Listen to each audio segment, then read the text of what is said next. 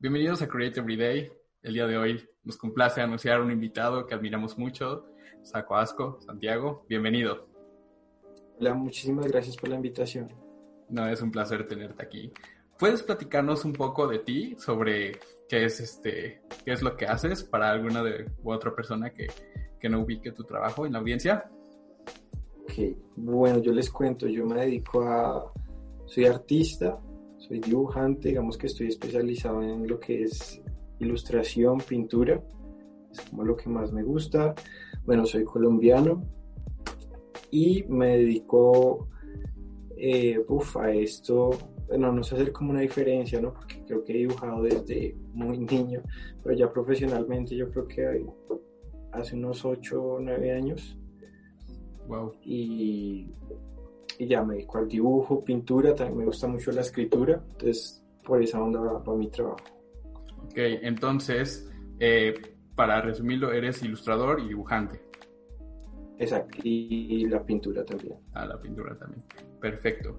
Entonces, ¿cómo, en, ¿cómo descubriste que te gustaba dibujar? ¿En qué momento? Ah, esto me gusta. Sabes, yo, o sea, lo que me acuerdo es que yo toda la vida he estado como dibujando en los cuadernos, me acuerdo del colegio, siempre dibujaba en la parte de atrás de los cuadernitos todo el tiempo, muñequitos, hacía historietas desde muy, muy pequeño, o sea, lo recuerdo desde siempre que me interesaba mucho las tiras cómicas, los dibujos animados, como que los, los recreaba en mis cuadernos y creaba historias, entonces la verdad desde muy niño estaba muy apasionado por el tema del dibujo, digamos que vengo de una familia creativa, mi papá le gusta mucho escribir, eh, dibujar, mi hermana estudió diseño gráfico y yo la acompañaba a hacer sus tareas de diseño gráfico e ilustración, entonces como que es una pasión desde que desde niño me gustó muchísimo. Wow, entonces eh, se podría decir que pues es algo que, que ya estaba en tu familia, ¿no? De alguna u otra forma y te empezó a llamar la atención, ¿no? Sí, está, o sea, pese a que ninguno de ellos como tal se dedica a algo como pintura, música o algo así, pero siento que siempre ha habido como esa afinidad por, por las artes. Wow, increíble. Entonces, algo que, que muchas personas afrontamos es los hábitos, ¿no? Cómo es que uh, algo que te gusta, algo en lo que encuentras pasión, lo haces un hábito. ¿Cómo fue en tu caso el tema de dibujar, empezarlo a tomar más en serio, empezar a dibujar casi diario? ¿Cómo, fue que hiciste un hábito, tu pasión? Bueno, como te conté antes, desde muy pequeño siempre estuve ese interés en dibujo. Mm, ya, o sea, algo casi diario, ¿sabes? Casi todo el tiempo estaba dibujando. Entonces, ya en la época del bachillerato que llamamos acá, que son como los grados superiores del colegio. Yo seguía dibujando un montón y eh, no estaba muy seguro de qué carrera escoger, porque tú sabes, está como el estigma con las artes, como, bueno, ¿de qué va a vivir? Eso no da dinero, bueno, todo eso. Entonces, la verdad me da un poco susto todo esto y no sabía por dónde encaminarlo. Pero por alguna u otra razón eh, me dieron media beca en una academia de artes eh, clásica, así súper de modelos y todo este tema. Y fue muy chévere pues porque me, me, empecé a dar cuenta que el arte era una herramienta para expresar, mm, para expresar, sí, eso era como lo que yo tenía en esa época, estaba en la adolescencia y tenía como ese deseo eh, ferviente de expresar cosas, tenía muchas cosas por decir. Entonces como que el arte se volvió esa herramienta y pues empezar a darme cuenta pues de algo lógico que es que la práctica pues en los procesos artísticos es más obvio, ¿sí? Cuando tú te dedicas a una técnica te das cuenta que es que para eh, conseguir grandes resultados solo se puede a través de la disciplina, o sea, no hay otra manera, tienes que hacerlo, hacerlo, equivocarte, aprender. Entonces como que entender eso me ha hecho a mí como hacer de esto un hábito, ¿sí? Si quiero tener tardes, hacer una hora de tal... Eh, estética, eso me exige a mí que yo desarrolle una muy buena técnica y eso entonces hace que yo tenga que practicar los días. Entonces ya se vuelve un hábito que hace parte de mi vida diaria. O sea, yo creo que la experiencia que uno tiene eh, como humano depende mucho de sus hábitos, ¿sí? ahí empieza todo. esas actividades que tú repites que te dan determinados resultados. ¿sí? Sea lo que hagas, si corres mucho tienes resultados, eh, si duermes mucho tienes resultados. Son hábitos y te dan un resultado. Así es. Wow, increíble. Eh, algo que, que, admiro mucho de tu arte personalmente es los mensajes, ¿no? O sea, están abiertos a interpretación de, de, la perspectiva de la persona que lo esté viendo, ¿no? Pero muchas veces me encuentro como a veces, no sé, siento que vacío y, y, me meto a ver tus dibujos y es como de, wow, me siento identificado. ¿Cómo, logras identificar o, o, saber qué transmitir a tu, a tu audiencia por medio de los dibujos? Y realmente ver tus dibujos algunas veces me han dado para arriba, como saber decir, bueno, pues esto no me pasa solamente a mí, sino hay miles de personas con las que se identifican. ¿Cómo haces para hacer identificar a las personas? Wow, que me alegra mucho que eso pase. Y creo que mm, uno de mis grandes, eh, ¿cómo decirlo? Intenciones en todo esto del arte es esa, ¿sabes? Como mm, un mensaje de unidad entre los humanos, ¿sí me entiendes? Y yo creo que esa conexión se logra a través del arte, porque el arte pues despierta tus sentidos, tu sentir, las cosas que te mueven y puede ser que tú tengas eh, una experiencia de vida muy distinta, estés ubicado en un país muy distinto, pero a través del, lenguaje simbólico con el que tú puedes componer una imagen, tú te sientes eh, conectado y tienes un sentimiento que también se le puede generar a otra persona que tiene una experiencia muy diferente, de vida muy diferente a la tuya, pero el sentimiento eh, puede ser muy similar. Entonces, digamos que eso es como de lo que más me alegra a mí de, hacer arte, ¿sí? Y yo creo que dos personas, si se ponen a, conversar de manera abruptamente honesta, va a haber un momento de identificación y comprensión, ¿sí? ¿sí? Pero siento que los diálogos a veces están mediados mucho por los miedos, el miedo a ser inadecuado, todo esto, entonces como que no hay una conversación de verdad. Y pues tú verdaderamente no sabes qué está pensando esa otra persona, pero el arte da esa oportunidad de tú desnudarte y expresar todas estas cosas y por eso la gente se puede conectar. yo creo que eso que tú me, que me cuentas es el resultado de que yo soy, procuro ser muy honesto con lo que estoy sintiendo y pues naturalmente la gente se va a conectar, pues porque todos estamos en, en esta misma experiencia. Sí, ok, me gustaría, eh, si me permites, platicar un poco de tu serie de ilustraciones de El Viajero. Eh, no tengo... Es, es, muy... No sé cómo expresarlo, pero cada, cada ilustración sobre el viajero es como de, wow, está abierta a muchas interpretaciones, los comentarios de tus, de tus ilustraciones sobre la serie del viajero igual eh, son como muy, wow. ¿En qué te basaste para este, esta serie de ilustraciones? Vemos que el viajero nace de, el viaje es como una representación de la experiencia humana, ¿no? Vemos que el viaje no se refiere mucho a los desplazamientos físicos, sino como tal al viaje de la vida, sí, a, vivir, a lo que es ser humano y ese transcurso entre nacer y, bueno, trascender. Ese es el, el, viaje del viajero.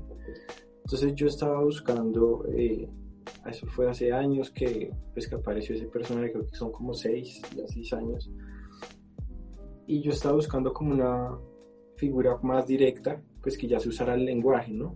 Palabras, que también eso es muy valioso, muy rico ese lenguaje, particularmente creo que el español es muy, muy bonito. Entonces, yo quería expresar de, de esa manera ya un personaje que hablara más directamente. Y como que fue muy orgánico, ¿sabes? Se fue dando, fue apareciendo el personajito físicamente. Luego en un viaje a la India eh, como que encontré el, el meollo de, del asunto del viajero, sí, como que encontré el, trasfondo de, su historia. Y fue como que decidí escribir un libro del viajero que llevo trabajando desde hace mucho tiempo. Y soy, creo que es, le tengo tanto cariño al proyecto que lo estoy haciendo con mucho cuidado y, eh, cuidando de que salga bien, entonces por eso se ha demorado tanto. Pero digamos que ese es un poquito el, origen del viajero, como esa intención de expresar esa experiencia humana, pero ya de una manera más directa, con palabras. Y, y, nada, precisamente ahorita en cuarentena, obviamente tenía mucho que decir y desarrollé una serie que se llama El viajero entra a la cueva, que habla precisamente de esos momentos en que la vida a ti te lleva un momento, a un lugar donde, una situación donde no puedes salir, pero hay un conocimiento ahí. Entonces, de eso se trata espero que salga en diciembre ese, ese cuentito. Qué interesante. La verdad es que está muy, muy cool esa, esa, esa serie de ilustraciones. he visto en tus historias que compartes como fotos, pasajes, por así decirlo, de un libro que se llama El Profeta. Entonces mm. empecé a leerlo. Me, la verdad es que fue gracias a ti que empecé a leer ese libro. Y igual siento que está muy como... Eh, por lo que he leído y por tus ilustraciones, siento que lo que está en el texto de este libro se traduce, o siento que es muy identificable con tu arte. Este libro es, ajá, se conecta bastante. Este libro es, es muy, no sé, no quiero decir lo importante para ti, pero es inspiración para ti. Sí, totalmente, totalmente. Ese, ese libro hace parte de una, sí, de las grandes influencias para mí eh, en la manera de escribir también me gusta muchísimo mm, estos párrafos cortos y contundentes, digamos que ese es el estilo de escritura que me gusta a mí aplicar, que son párrafos cortos y, muy contundentes, aunque se trata un poquito de sintetizar la idea y expresarla lo más simple posible, ¿sí? Digamos que eso es lo que a mí me interesa mucho eh, a nivel de, de escritura, que es poder sintetizar de una manera efectiva algún concepto, ¿sí? O sea, decir mucho con poco es lo que a mí me interesa mucho. Entonces creo que esa es uno de mis grandes referentes en, ese aspecto. Wow. ¿Tienes algún otro referente? No sé, puede ser otro artista, otro libro, alguna película, alguna canción. Sí, total, muchos. Ahora, pues bueno, te voy a nombrar solo algunos. Sí. Hablando de libros, creo que el, más importante para mí desde hace años es El héroe de las mil caras de Joseph Campbell, que es un mitólogo norteamericano que se dedica a comparar las mitologías de distintas civilizaciones y él encuentra una estructura dentro de esto y él dice pues que esas historias no solo son cuentos fantásticos aleatorios, sino que dentro de todo eso hay verdades sobre el alma humano que el hombre ha encriptado en esas historias, en el lenguaje particular de esas épocas, pero que si tú te pones a leer, siguen estando vigentes a través de los años. Entonces, bueno, ese lo amo con mi alma, ese libro. Eh, y otro que es muy importante es la historia interminable de, de Michael Ende, también es muy, muy, muy importante. Y qué otro así que me, que me gusta muchísimo. Pues el Tao Te Ching de Lao Tse, me gusta muchísimo leerlo. Bueno, pues es como un, referente obvio pues, en, lo que yo hago. Sí, totalmente. Y bueno, en cuanto a lectura se me viene a la cabeza esos que son como pilares para mí importantísimos. Sí. Wow. Entonces, en cuestión de libros, eh, se podría decir que son como tus mayores influencias, ¿no? El, tema de la lectura, mitologías y este tipo de, índole, ¿no? Wow. Sí, exacto. Me interesa mucho eh, lo que es la mitología, me interesa muchísimo. Y el, también el trabajo del psicoanálisis de Carl me gusta muchísimo. Es como de mis grandes intereses sí, como inquietudes el mundo interior humano. Son de las grandes inquietudes que, no sé, siento que desde muy niño todos nos tenemos unas preguntas filosóficas importantes. A, veces, hablas con un niño y él te hace unas preguntas interesantes. En algún momento dejamos de lado eso, ¿no? Porque pensamos que son obviedades, pero no lo son. Entonces, como que para mí siempre ha sido importante preguntarme por el interior humano, porque creo en esto, porque pienso que esta es la verdad, ¿sí? ¿Dónde aprendí esa verdad? Preguntas muy simples, pero que abren un mundo al tú empezar a, a cuestionártelas. Claro. No, pues, por ejemplo, mm, muchas veces tenemos como cierta suposición o tenemos una escuela de pensamiento que nos fue, pues, plantada, ¿no? Y como dices, tal vez ni la cuestionamos, ¿no? Es como de, esto está bien, tienes que hacerlo y, lo haces en automático, ¿no? Pero ¿qué pasa cuando empiezas a cuestionarte? Es como, ok, pues, mm, ¿por qué está bien o por qué está mal? ¿Por qué si hago esto está mal? ¿A quién lastimo? Y, y preguntas simples te abren un panorama extenso. Entonces es muy interesante el tema de, de la filosofía y el autocuestionarse, porque muchas veces el tema de autocuestionarnos ayuda a que pues resolvamos dudas que, que, tenemos, ¿no? Entonces se me hace también muy, muy interesante. Ahora, este, ya platicamos un poquito acerca de, de tus referencias. Me gustaría preguntarte si tuviste alguna inquietud, alguna duda, algún miedo cuando dibujabas. No sé, muchas veces tenemos un crítico interno y me acuerdo bastante de, de tu ilustración donde está como un director y está el mundo y está entre telas eh, y es como de wow. Entonces, no sé cómo silencias a tu crítico interno o cómo lo silenciaste en un principio antes de, de empezar a ilustrar. Bien, Mm, yo siento, pues personalmente, siento que esa voz no se va a silenciar nunca. Porque lo digo porque lo intenté durante muchos años, que pensé que era el camino como silencio, pero siento que si naturalmente está ahí es por algo, ¿sí? Y, y más bien esa voz viene a ser como alguien con quien yo co-creo las piezas, ¿sí? Hacemos las piezas juntos, porque a través de esas críticas y todo eso, mmm, pues es como, yo lo consigo como cuando tú estás eh, esculpiendo un bloque, ¿no? Quizás yo pongo el, el cincel y él pone el mazo, y, chin, y juntos vamos quitando y creando la pieza. Pero todo eso es mucho pensando en equilibrio, ¿sí? porque digamos si tan solo escucho esa voz, esa crítica todo el tiempo, pues entonces me voy a paralizar y no voy a hacer nada, ¿sí?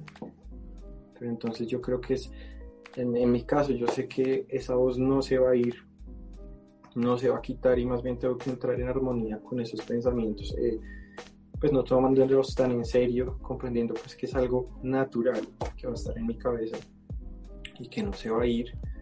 Y ya, conviviendo con eso, con esa parte, porque siento que en mi caso genera, me ha generado obsesión el tema de no puedo tener estos pensamientos, no, o sea, ¿sí?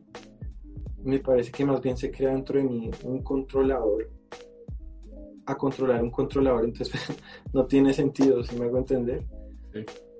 No, tiene, no puedo controlar el control, ¿sí? O sea, no, no tiene ningún sentido, entonces yo creo que para mí ha sido más importante entrar en armonía con esos pensamientos, a no tomármelos tan en serio.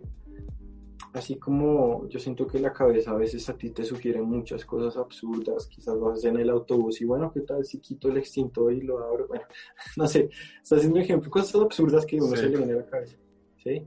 Que son pensamientos que uno no toma en serio, que uno dice como, es absurdo. Pero asimismo, tu cabeza te sugiere muchas cosas absurdas, pero que tú sí te tomas en serio y sufres por eso. Entonces creo que son pensamientos de la misma naturaleza, esos que a ti te dan risa y dices como, ¿qué es esto? Y esos que también te hacen sufrir, son, son iguales.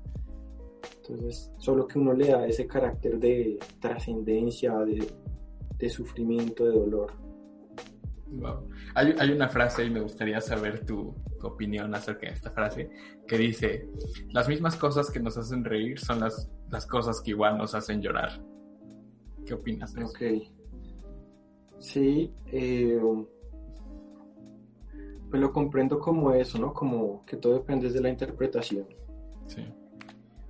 Todo depende mucho de, de la interpretación para ti. Hay algo que pues, te puede ser muy chistoso, pero quizás una persona tuvo un evento traumático con eso y no le genera en absoluto risa. O sí, o sea, depende de cada quien. Eso también es lo rico cuando alguien se pone a ver una obra de arte que su relación con la obra es diferente. A alguien quizás le puede parecer increíble y a otra persona le puede parecer una, pues, una pendejada, no lo entiendo. Pero eso es chévere, porque nos, no es que eso sea propio, no sea un ejercicio propio del arte, sino que pues a todo momento pasa. Sí. muy, muy, muy bueno. Entonces, entraste a esta universidad. ¿Cómo es que se llama la universidad en la que estudiaste? Es una academia. Ah, se llamaba Academia Fábula. Academia Fábula. Sí, como te comenté, eh, pues era una formación muy, muy clásica de modelo al desnudo, pintura, sí, muy técnica en ese entonces. Y pues me, me sirvió muchísimo porque me abrió hacia distintas técnicas. En ese tiempo también se daban clases de literatura, de semiótica, que fueron importantísimas para mí entender este tema de la semiótica. Entonces ahí inició como, pues empecé yo a comprender que podría, a través de las imágenes, podía expresar mucho más de lo que creía, que componer una imagen implicaba mucho más cosas y que había algo poderoso tras el crear una imagen y ese lenguaje visual.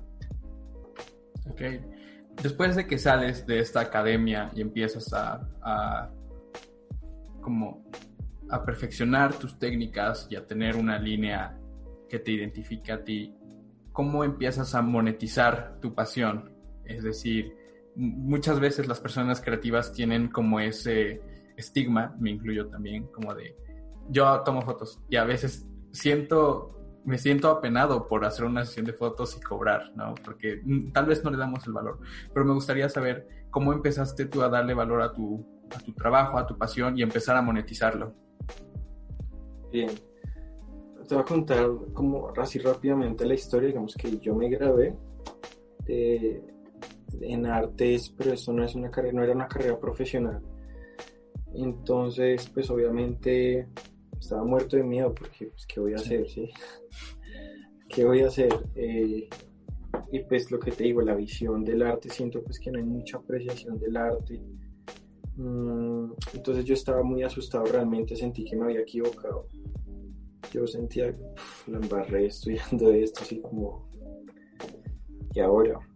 Entonces esos, apenas me grabé, fue, creo que pasaron dos años donde fueron muy difíciles para mí porque obviamente pues las personas te preguntan como, bueno, ¿y, qué? ¿Sí? ¿Ahora qué?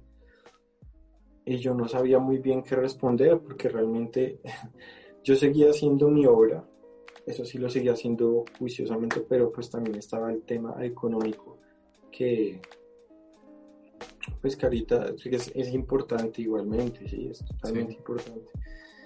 Entonces pues yo seguía haciendo mi obra, teniendo todo esto, entonces mi, mi idea de, pues, de hacer viable este ejercicio del arte es pues, de tener, mantener paralelo lo que es la obra artística y lo que es el trabajo eh, pago, ¿sí? que obviamente también está vinculado con la obra artística, ¿sí? yo también pues voy a trabajar como dibujante, como ilustrador, pero esto es lo que va a sustentar esto, ¿sí?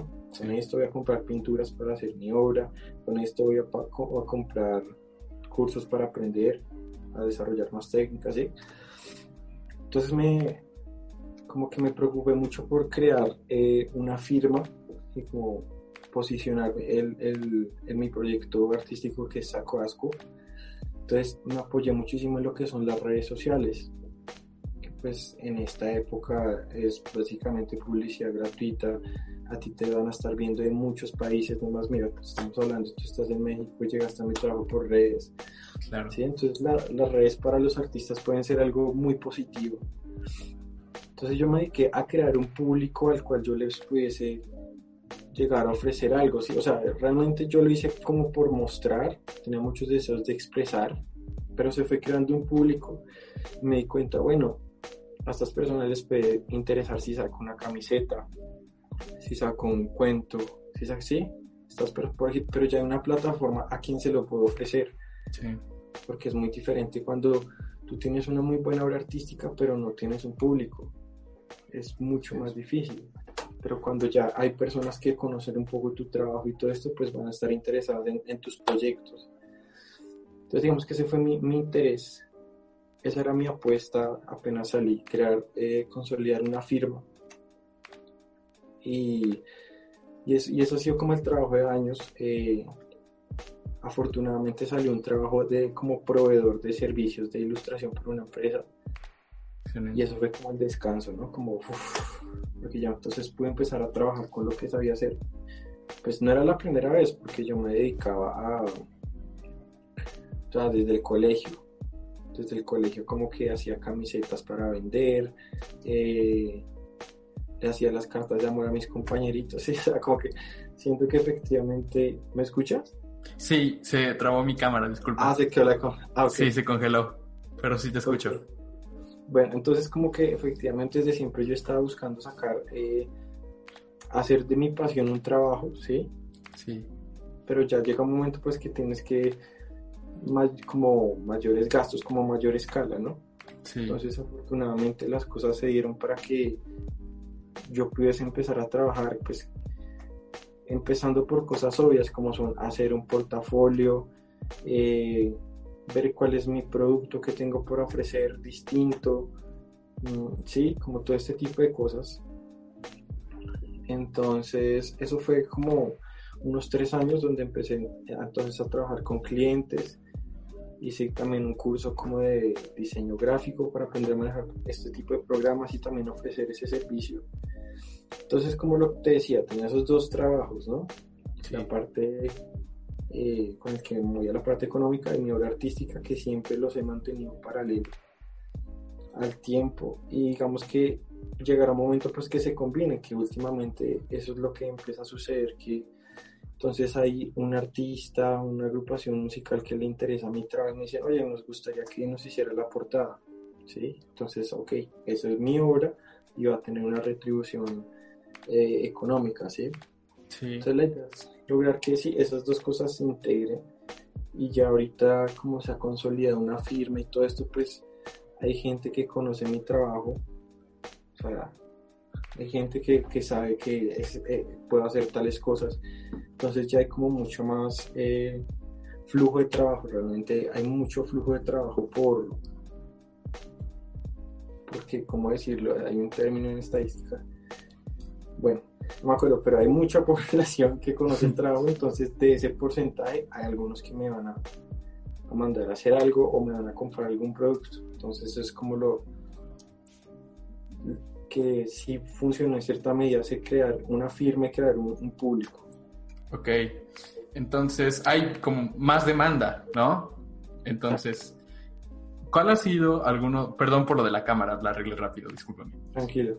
Este, ¿cuál ha sido el proyecto que, pues fuera de, del lado artístico, sino me gustaría platicarlo de las dos formas, de tanto el lado laboral que más te ha gustado y en, en el lado artístico como tu proyecto personal, ¿cuáles son los que más te han gustado? Eh, bueno, creo que hay, hay, algo que hace que los proyectos sean mágicos y es que el cliente confía en mí. Sí. Porque pues eso hace que yo me sienta cómodo, que pueda explotar más mi creatividad y proponerse.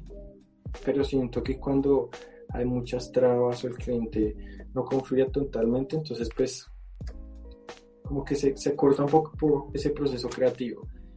Sí.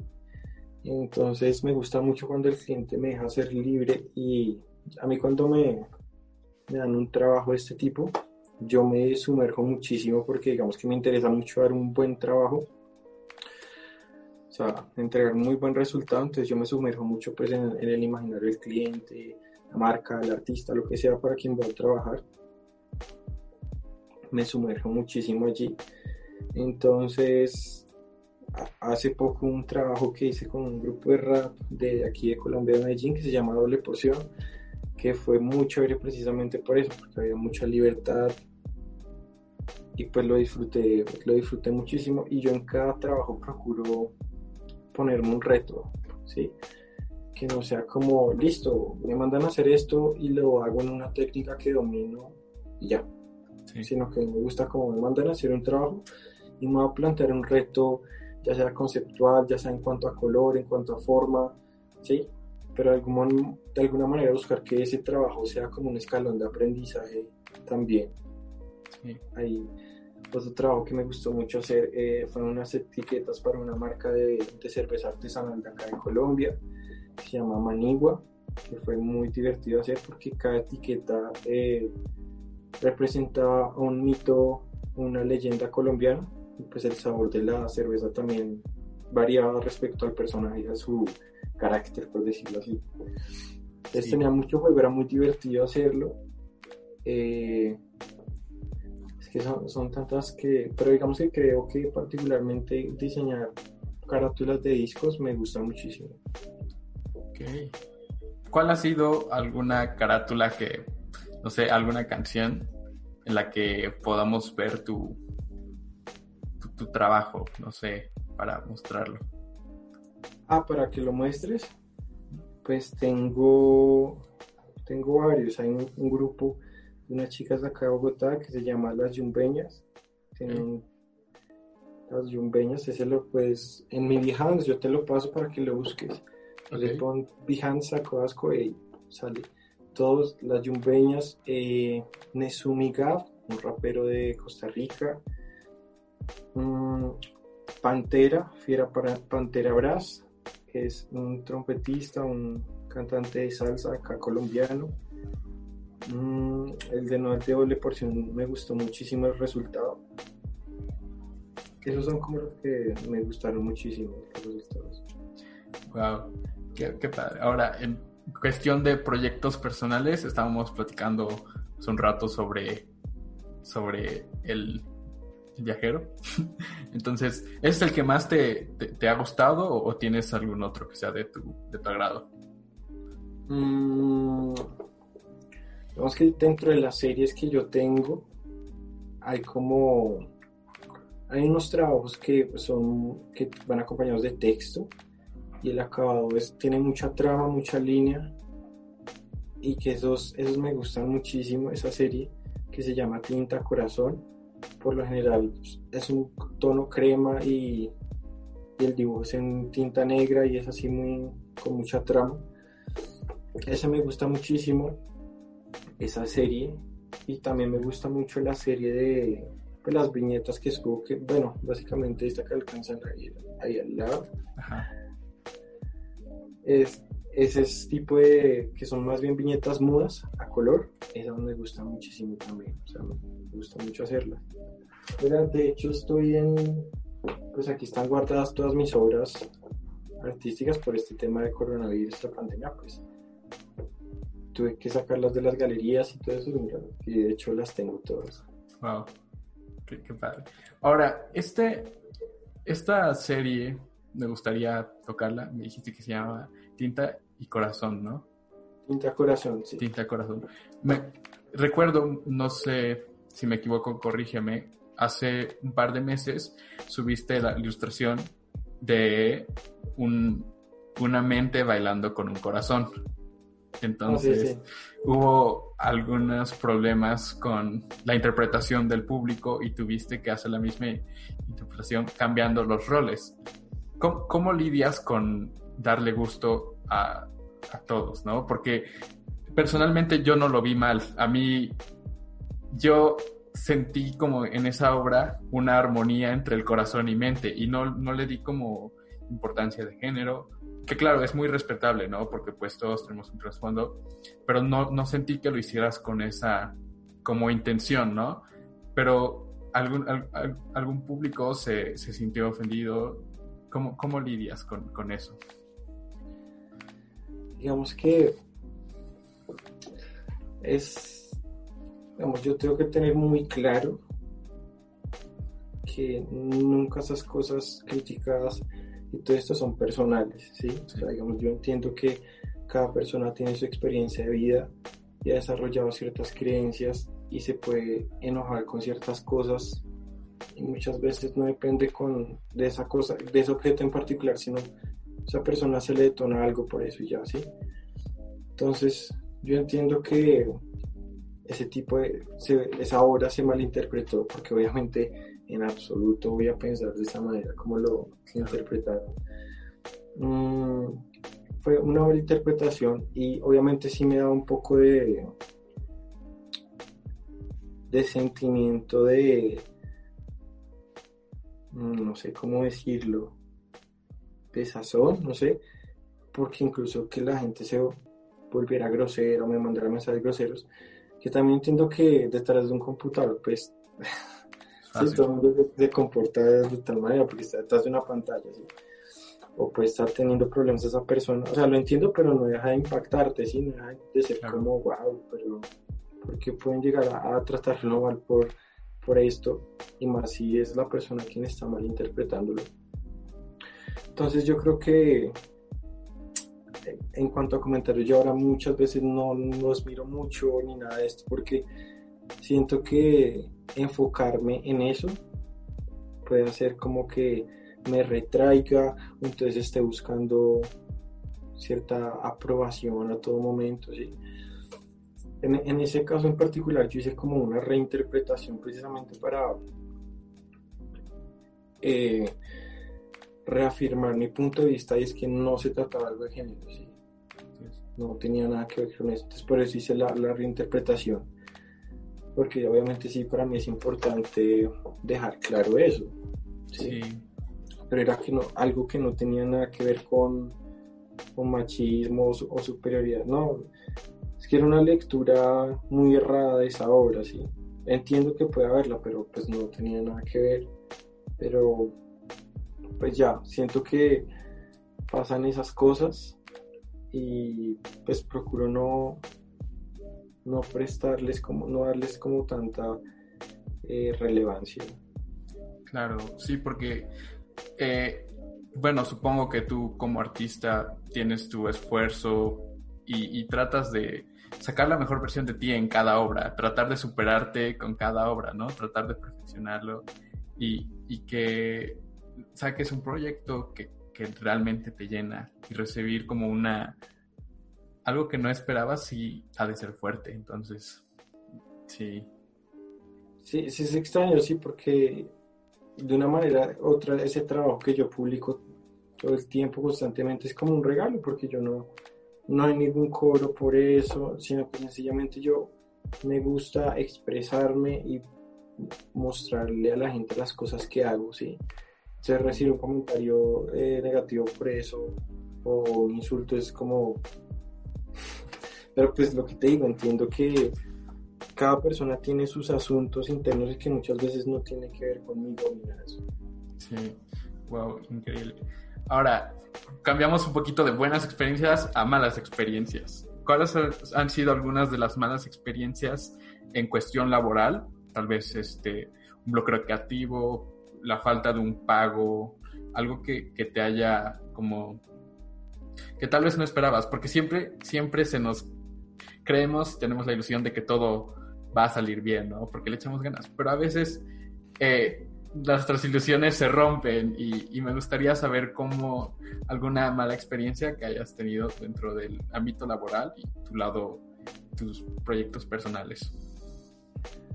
Digamos que siento que tuve un aprendizaje muy grande en cuanto a poner límites, que pues, yo pensaba como, no, sí, pues acordamos esto y lo hablamos y ya, y pues no, no es así. Se aprendió pues que hay que poner los límites, dar las cosas claras por escrito, que hay que hacerlo de toda esa manera. Y quizás no porque la otra persona sea mala persona o algo así, sino porque, que te digo, uno puede interpretar A, la otra persona puede interpretar B y puede entrar conflictos, entonces como que sí ha sido muy importante ese tema de poner límites. Y hablando de malas experiencias como tal, cosas que, sienta como que, que fueron feas, quizás ¿no? como ese sentimiento de no, de no reconocimiento a todo el trabajo que hay detrás de una pieza, ¿sí? como ese que a veces sentía que quizás alguien al ver que yo desarrollaba una pieza rápido, pues él entendía que era fácil. Sí. ¿sí? Me podría decir cosas como, no, pues usted eso lo hace en un momentito y todo eso, ¿sí? y también como querer pedir rebaja y rebaja y rebaja.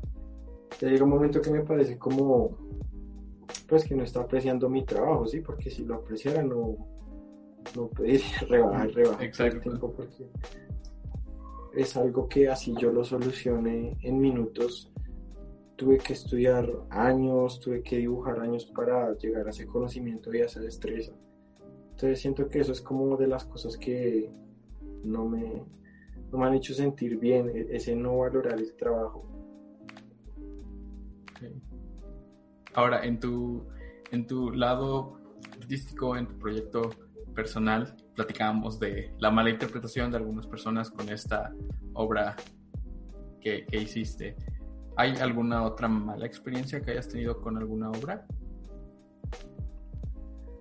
Eh, sí, hay un personaje que yo estaba desarrollando que se llamaba el Príncipe Azul. Y pues él obviamente hablaba pues de este imaginario del amor, pues de los cuentos y súper idealizado y todo esto. Entonces, pues el personaje, sí, como, sí, como el viajero, hacía comentarios sobre esas idealizaciones. Entonces, como que se tomó como mansplaining, creo que se, sí, se le dice, como de esa manera, y como que como era un personaje masculino, y, y al referirse a cosas del amor y cosas de. como esa visión idealista que se la da al, sí, al amor, al casarse y todo eso, y a los roles que tiene que tener un hombre o una mujer, sí, como el personaje hacía comentarios con de esas cosas. Obviamente abordándolo desde, quizás, no sé, desmitificar esas figuras, esas expectativas.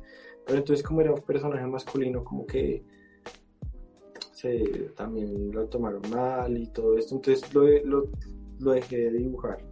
Ese lo dejé de dibujar hubo, críticas de eso y ya me, sí, me llamé como, ah, pero no estoy, no está mal, no estoy haciendo nada así, o sea, ni, siquiera, ni siquiera el tono del personaje era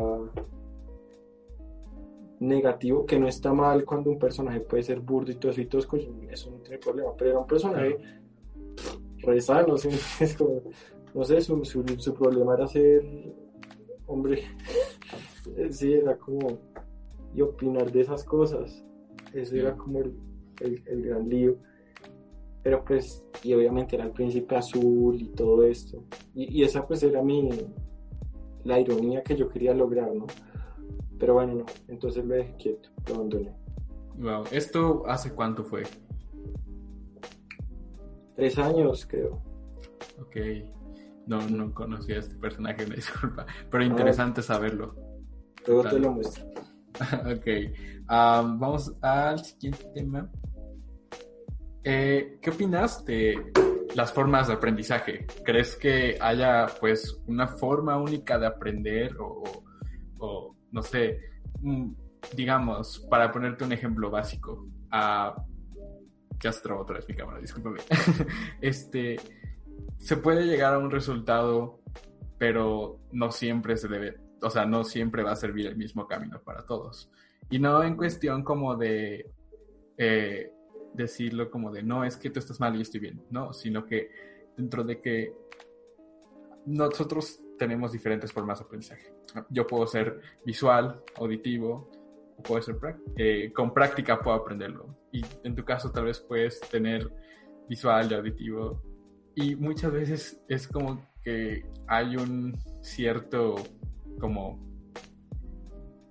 flujo de trabajo, flujo de aprendizaje que queremos compartirle a los demás, pero que no nos funciona. Y asimismo nosotros queremos aprender algo y vemos algún tutorial, pero no nos funciona o la carrera no la aprendemos. Entonces me gustaría saber como tu, tu opinión acerca de las formas de aprendizaje.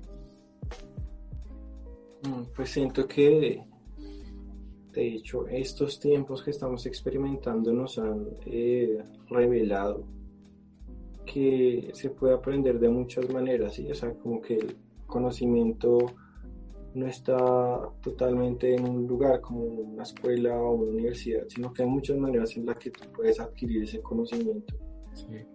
Y en ningún momento estoy diciendo cuál es correcto y cuál no, porque no tiene sentido, ¿sí? O sea, sencillamente son diferentes y ya. Pero eso es lo, lo interesante, que hay muchas formas diferentes de, de llegar al conocimiento, digamos que particularmente en mi caso, yo ha sido mucho eh, como interés propio, ¿sabes? de querer experimentar sobre estas cosas cuando estaba más, más pequeño, que me gustaba determinado estilo de dibujo, entonces dibujaba muchísimo por ese lado, sí. Sí. Entonces siento que ahorita el panorama es tan amplio y además que este tema de la educación online, todo esto, tenemos una, no sé, todo un ramillete de opciones para aprender que siento que depende mucho también de la persona que, pues, que estudia, ¿no? De qué tan en serio se va a tomar su proceso. Porque tú puedes llegar a muy buenos resultados sin haber tenido que ir a tal lugar o lo que sea así. Entonces creo que va mucho en la persona que, que tan en serio se toma su proceso. Ok. Ahora, un poquito de la mano con esto. Me acuerdo que tienes una ilustración no sé si es un pajarito o un periquito, que está, es como un ciclo. Está volando tranquilo y después se quema y, se sana y vuelve a repetir ese ciclo. Esa, esa obra de arte, no sé, me identifica bastante. Es como de, trato de cortar ciertos hábitos que no son como, como no decir buenos, sino que aporten algo positivo, ¿no? y, vuelvo a caer en eso. Entonces creo que es algo que tenemos todo, pero me gustaría, todos, me gustaría saber cómo te inspiraste en esa obra. Esa es una obra de mis favoritas de las que tienes, permíteme decirte. Qué genial.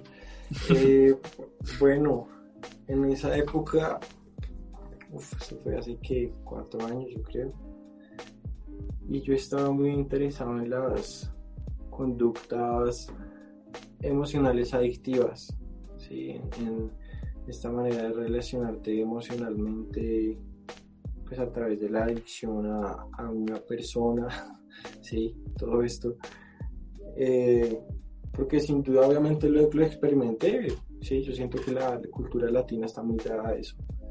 Mm, a ver el amor desde la necesidad, a que en una relación necesito que me necesiten para sentirme valioso o que si me quieren. Mm, entonces en esa época estaba como muy, muy de ese tema, viendo ese, tema de los comportamientos dependientes y todo esto. Entonces, y pues era un tema que pues no solo se había reflejado en ese ámbito, sino en muchos, ¿sí? E, ese, esa autodestrucción. Entonces quedó con esa pieza de, esa reflexión, de pues sí, hacerme daño con cosas que ya, ya sé que me hacen daño.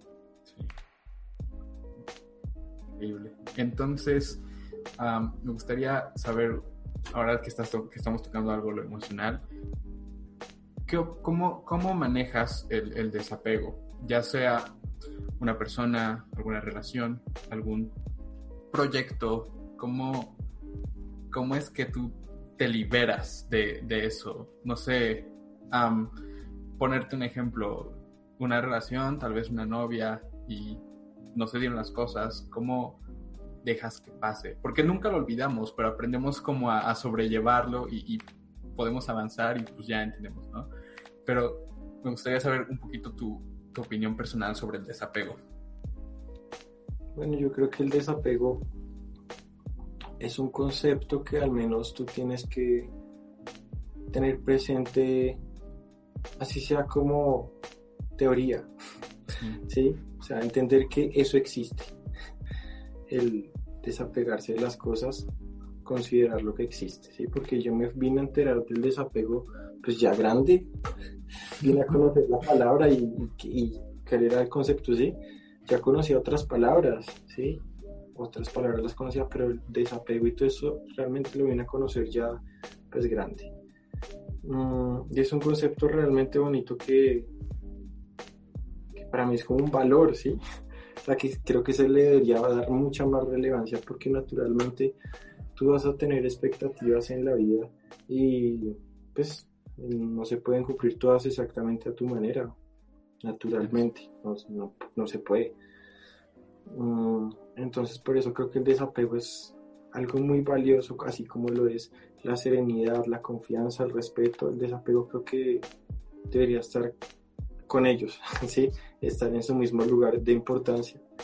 Mm, al menos para tenerlo en cuenta cuando tú tomas una decisión, cuando estás pasando por un momento duro, tener presente ese tema, ese, ese concepto. Y ya como personalmente, mm, siento que ese es uno de los grandes maestros y que cosas como la, la ansiedad, que creo que está muy de moda ahorita, esa afección está muy, muy de moda en estos momentos, la ansiedad.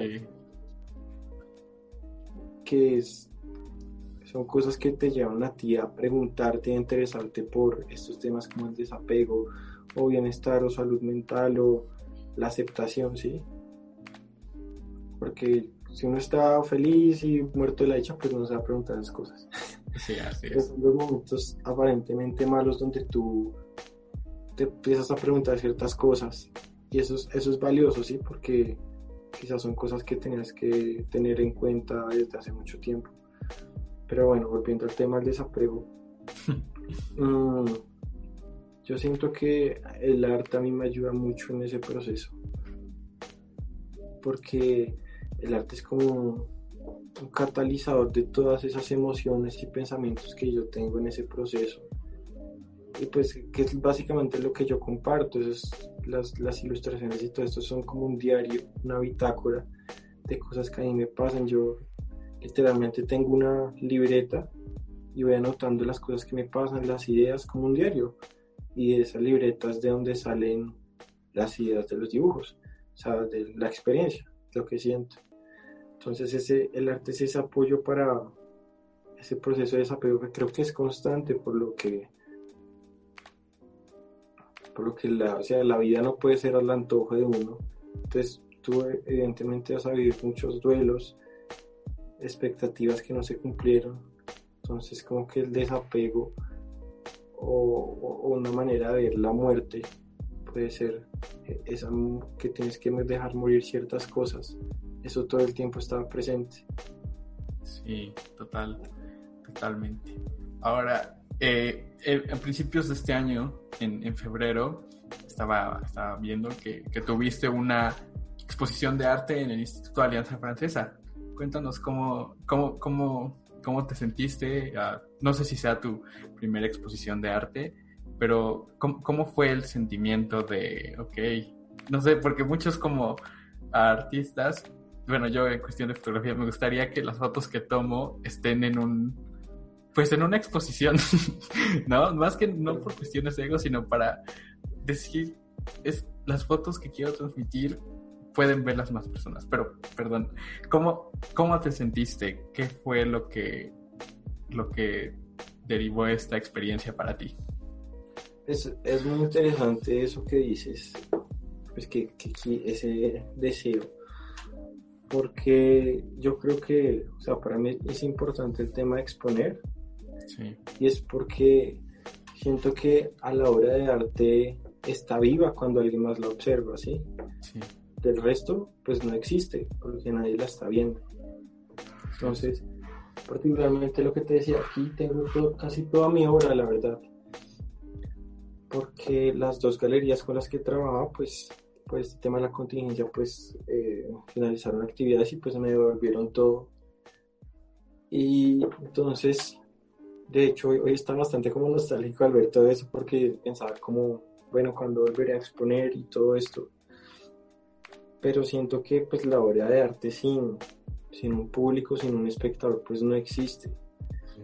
Entonces para mí es tan preciado las exposiciones, digamos, esa a la que tú te refieres, esa fue una, una exposición en retrospectiva de todas las exposiciones que yo había hecho, o sea, fue como de ocho años atrás, todas las exposiciones que ya había hecho. Entonces, una compilación fue sacar eh, cinco horas de cada exposición y montar una exposición así como súper universal de lo que yo, bueno, de hecho se llamaba Sacuasca Universal y era una combinación de todas las exposiciones que yo había hecho en la vida. Entonces era súper nutrida, o sea, había como 53 piezas, o sea, estaba muy, muy grande. Esa exposición fue, o sea, para mí fue muy bonito, pues, ver, verlas a todas reunidas. sea, tener la oportunidad y yo mismo entender un poco mi proceso artístico, las diferentes series que he hecho, todo lo que ha pasado. Y pues el día de como la inauguración y todo esto es muy bonito ver a la gente que asiste, mm, como ver ese interés en el trabajo es muy como que te motiva mucho. Mm, y pues lo que te digo, básicamente ver que la obra está existiendo. de acuerdo. Increíble. Ahora, antes de que iniciáramos la entrevista, empezamos a platicar y me ibas a comentar de tu proceso creativo. Perdón, te interrumpí, pero ahora sí, si puedes comentarnos cuál es tu proceso creativo, estaría muy bien. Gracias.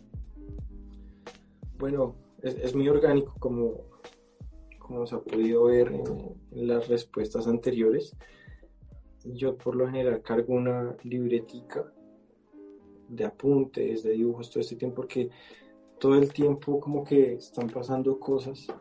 Muchas veces se me viene una idea de un dibujo y pum, la anoto o la anoto en el celular. Mm, entonces como la manera en que lo hago mucho es eso. Yo eso, esa libreta la considero como el crudo, como la materia prima. y, ahí como que hago de estilo y saco ya la obra final, ¿sí? ahí tengo muchas ideas.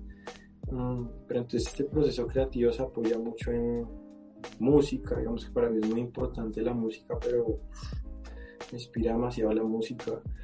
Mm, ver películas, las conversaciones con amigos, pues observar mí mismo. O sea, tú te preguntas en este momento, ¿cómo me siento? ¿Qué estoy pasando? ¿Qué estoy pensando? que ya tienes suficiente material para hacer una obra de arte, solo con lo que estás sintiendo en este momento. Entonces creo que de ahí parte, o sea, mi trabajo artístico parte de la experiencia y ya después viene algo que yo le llamo la, cocina, que es, buscar eh, componer la imagen, los ingredientes para formarla, así los colores, las formas, el lenguaje, eh, la composición, que esto aquí buscar que todo sea la manera más óptima de expresar el, el concepto que, que, yo había concebido. Interesante. Ahora, ¿qué, ¿qué, tiempo te toma a ti desde ah, tener la idea hasta publicarlo en redes? No sé, puede ser una semana, tres días, un mes. y es, lo realmente es muy difícil porque lo que te digo puede ser dos horas que tuve la idea y dije, wow, me gusta esto, voy a dejarlo y voy a subirlo. A ideas que tenía en el cuaderno anotadas hace seis años, dije, voy a retomarla, voy a trabajarla. Duro dibujando tres días, una semana, tal, sí. O sea, siempre varía, depende. Sí, ok. Entonces no hay como un tiempo definido, no hay un estándar. Sí, no. Sí, sí sé que una vez ya tenga el concepto, que es como las bases, ya viene el esqueleto, que es pues la composición del dibujo y todo eso, y lo que viene encima pues es color, volumen o lo que sea, y es como la, ropita del, del, no, del personaje, bueno, de la imagen. Sí, ok. Ahora, entonces, digamos que tú empiezas, ahora me gustaría tocar un poquito más el tema técnico este, tú empiezas, no sé, tal vez en una libreta haciendo tus bocetos con las ideas que tienes, lo escaneas, en Illustrator das detalles o algún problema de, vectorización. ¿Cómo es un poquito el área técnica? Bueno, yo solía trabajar, eh, sí, papel, entintado y ponía color digital. Okay. Pero pues eh, con todos los avances tecnológicos llegó a mi vida el iPad Pro y ha sido increíble. sí porque pues te da muchas facilidades técnicas y sí, damos soluciones muy prácticas que pueden durar segundos, pero hacen que tu trabajo sea más dinámico. Mm, Obviamente sigo dibujando en, lápiz y los bocetos y todo esto, sí, pero el, el, iPad da una serie de soluciones muy importantes y particularmente con Procreate, que es un programa como especializado en ilustración. Entonces ahí ya hago todo no tengo necesidad de escanear, sino que el lápiz tiene muy buena sensibilidad, entonces hago todo ahí en el iPad. Ok, interesante. Ahora, pues ya casi estamos llegando al final. Gracias por, por tu tiempo. Me gustaría saber eh, alguna recomendación para las personas que tienen una idea, algún proyecto que quieran iniciar relacionado artístico y quieran salir de su zona de confort, pero no se atreven? ¿Qué, qué le dirías a esas personas? Bueno, yo siempre digo algo que me parece, antes de entrar en detalles eh, técnicos o lo que sea, creo que es muy importante respetar el proceso propio. creo que por intolerancia con uno mismo, por querer resultados inmediatos, pues se abandonan muchos proyectos que debieron tener buen resultado. Entonces creo que lo primero es respeto con el propio proceso, entender que todo es un aprendizaje, que hay cosas que toman tiempo, ¿sí? no todo es inmediato. En el mundo que vivimos, pues las cosas tienen tiempo. y empezar, pues, exige esfuerzo, ¿sí? No va a ser fácil, pero, pero pues es normal. Mm, por otro lado, pues me gustaría hablar de disciplina, de pues mantenerse con este tema de los hábitos, o sea, que desarrollar hábitos que vayan en pro de esos sueños o ese proyecto. Es lo más lógico, digamos que yo particularmente mis intereses artísticos pues procuro ver, procuro ver películas, eh, música, eh, leer cosas relacionadas con esos temas porque sé que edifican mi obra artística, ¿sí? Sí. Y así sea, así sea una película de muñequitos que esté relacionado, está perfecto, ¿sí? Un anime, pero no importa, todo está en la misma relacionado, está conectado, entonces eso como que uno esté en constante eh, edificación, ¿sí? Mm, por otro lado, es que todo hablar de, como de cosas muy humanas, y es que siento que hay parte de todo, de la manera como tú piensas y sientes las cosas. Es muy importante ser amoroso pues con uno en el proceso, ¿sí? Sí, así es. Ser amoroso, amoroso con uno, tenerse paciencia si en algún momento necesita eh, descansar, parar, sí, como todas estas cosas, tratarse como un ser humano, pues. Sí, claro.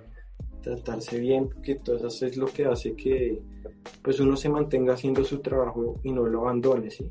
Si yo cuando empiezo a emprendo mi, mi proyecto artístico y es una tortura y todo esto, pues lo voy a dejar de hacer tarde que temprano porque es una molestia, no es algo divertido, porque todo el tiempo me estoy recriminando que está mal y que lo que sea, ¿sí?